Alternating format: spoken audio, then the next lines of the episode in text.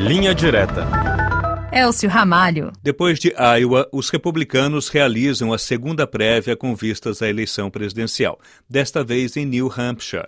Com a desistência do candidato Ron DeSantis, a disputa se concentra entre o ultra favorito Donald Trump, que pretende voltar à Casa Branca, e sua adversária Nikki Haley, ex-embaixadora americana na ONU.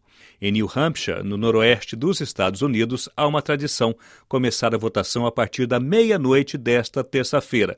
É o que nos conta a correspondente Luciana Rosa, que acompanha de perto a movimentação dos eleitores. Bom dia, Luciana.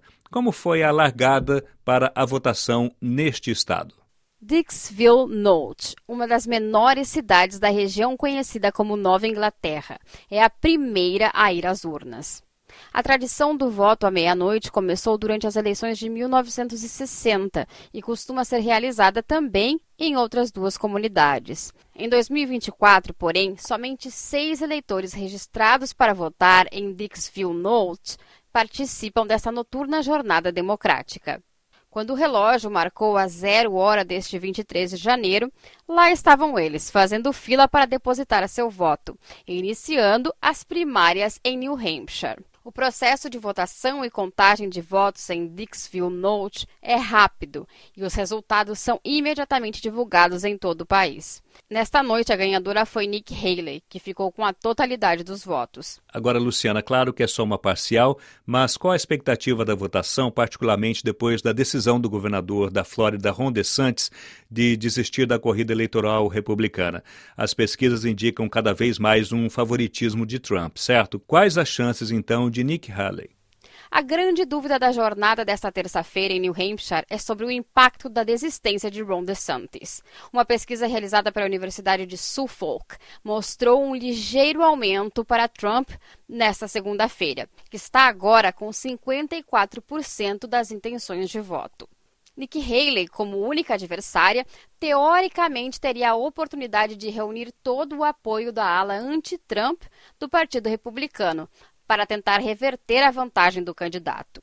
Porém, nenhum dos rivais derrotados de Haley a apoiou. Muito pelo contrário, a maioria já deu seu apoio a Trump, sublinhando o grande desafio que ela enfrenta nesta terça. O apoio recebido por Trump por parte do senador da Carolina do Sul, Tim Scott, que é ex-aliado de Haley no estado que ela governou, foi um golpe duríssimo para a candidata. Isolada e com 36% de intenção de voto nas pesquisas, vencer Trump parece uma realidade cada vez mais difícil para Haley. Agora, Luciana, quando poderemos então ter os resultados finais da votação das prévias aí em New Hampshire? A abertura dos locais de votação em New Hampshire varia, mas a maioria acontece entre 6 e 8 horas da manhã, com exceção, é claro, de Dixville Note.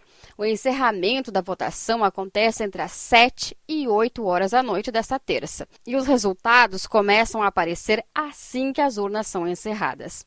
Historicamente, New Hampshire contabilizou uma parcela substancial dos votos poucas horas após o fechamento das urnas.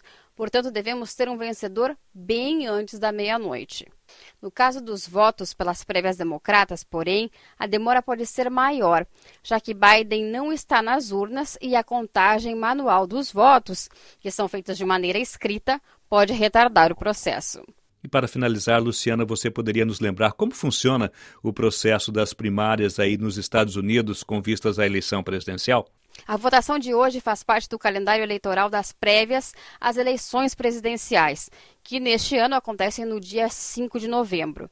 Tanto democratas como republicanos estão depositando nas urnas o nome do candidato de sua preferência para disputar as eleições gerais. Nas prévias, ao votarem no seu pré-candidato preferido, os eleitores conferem a eles o número de delegados proporcional ao total do Estado. Estes delegados ficam encarregados de legitimar a escolha posteriormente, mantendo a indicação dos eleitores nas convenções nacionais, que acontecem em julho, no caso dos republicanos, e em agosto, no caso dos democratas. O vencedor desta rodada das prévias republicanas terá o voto de 22 delegados no colégio eleitoral. Estima-se que sejam necessários 1.215 delegados para vencer as primárias do partido. Muito obrigado, Luciana Rosa, correspondente da RFI, que está em New Hampshire, que participou do Linha Direta de hoje.